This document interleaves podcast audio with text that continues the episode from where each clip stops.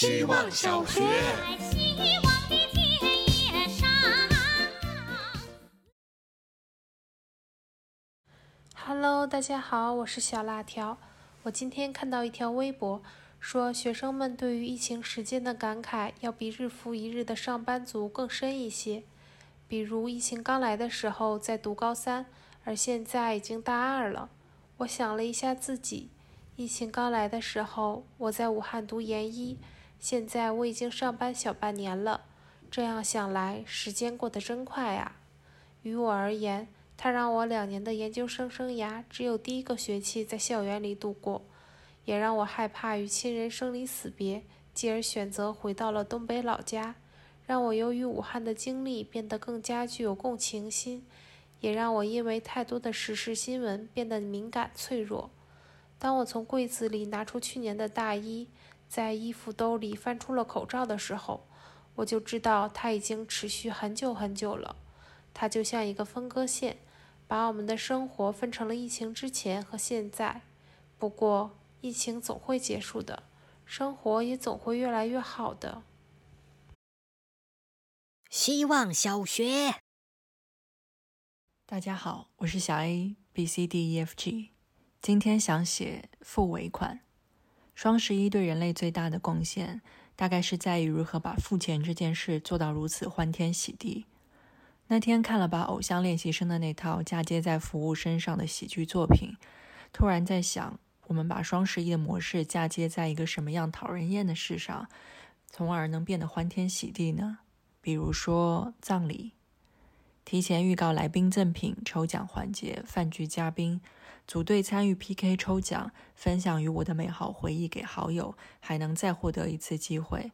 直播间滚动播出我最想和朋友说的话，被我点名到的朋友，如果刚好在直播间观看，就可以获得大奖。邀请大家在葬礼前一周提前来场地里买下一个小秘密，葬礼当天可以任意换取一个别人的小秘密。亲爱的，你会不会没有那么难过呢？希望小学。大家好，我是小华讲，以下是我没有主题的自说自话。我想说一些可以扔进垃圾桶里的废话。抱歉，我不想抱歉。我想说一些比元气森林还零负担的空话，有空再聚聚吧。我想闭上眼睛说一些瞎话。嗯嗯，你说的都对。我想像小时候偷改不及格试卷的自己一样，说一些善意的谎言。钱还够用呢。我想在还没洗漱之前说一些脏话。冬天是很适合囤脏袜子一起洗的季节。我想站在大风吹的旷野里说一些风凉话。就这样站着，第二天绝对会感冒。我想压低声音，坐在跷跷板上说一些悄悄话。过了万圣节还能当可爱鬼吗？最后，我想不讲人话，汪汪。希望小学。大家好，我是小白。刚才我刚要写作业，手机就关机了。原本想等一会儿再写，转念一想，手写作业才比较有诚意吧。也很久没有过这种感觉了。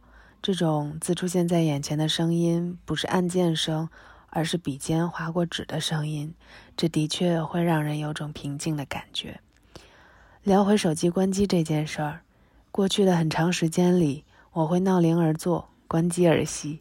我规定自己一天只充一次电，只要关机就去睡觉，让我和手机一起充电。这个习惯坚持下来，慢慢手机的待机时间比我还长。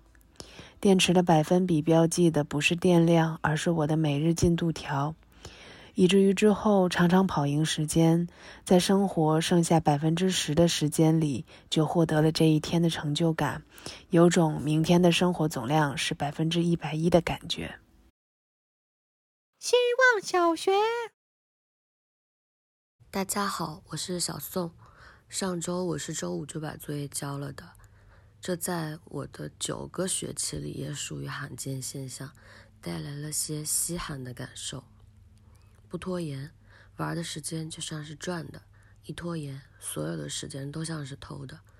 虽然从结果呈现上来说，无论是赚的还是偷的，时间就还是那些时间，没什么区别，但心里就是会生成踏实和侥幸完全不同的两种体验。长期来看，踏实和侥幸似乎就不再只是跟拖延挂钩了。最近全公司几乎都在疯狂的做即将上线的项目准备，生活极度贫乏，好像没什么值得记录的。但其实。